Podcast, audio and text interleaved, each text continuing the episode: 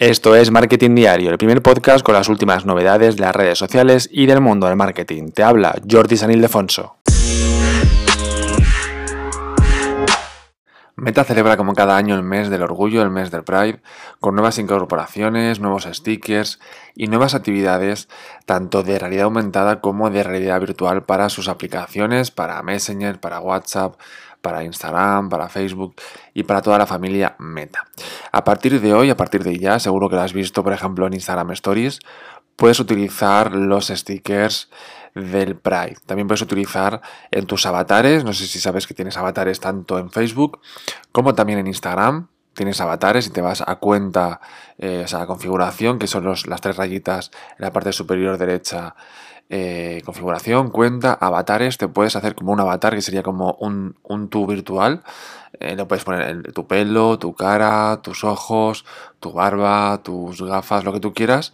Es hacer un, un mini tú virtual para el futuro metaverso y de momento tanto para las stories, tanto de Messenger como de, de, Instagram y para los comentarios de Facebook también. Sabes que puedes dejar ahí tu monigote, tu, tu avatar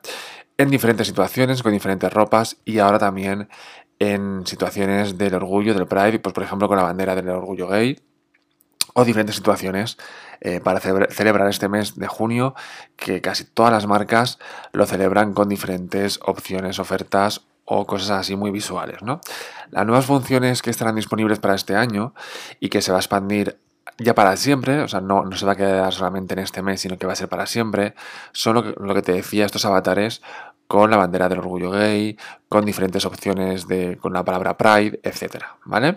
Además, Meta quiere enfatizar el uso de estos avatares, como te decía, eh, para ese futuro metaverso, donde tu personaje virtual, tu personaje digital, se usará, se usará cada vez más para representarte en varios espacios virtuales, como también puede ser estas reuniones virtuales en tu empresa, pues lo puedes hacer con tu yo virtual, con lo cual si te lo vas haciendo ya, muchísimo mejor.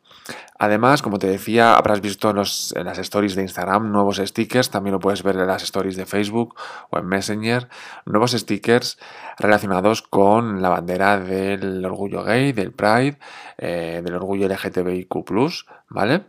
Y ahí puedes ver pues diferentes opciones como gafas o pegatinas o banderas para colocar en, tus stories. También vuelve el círculo de, con, los colores de, de la bandera arcoiris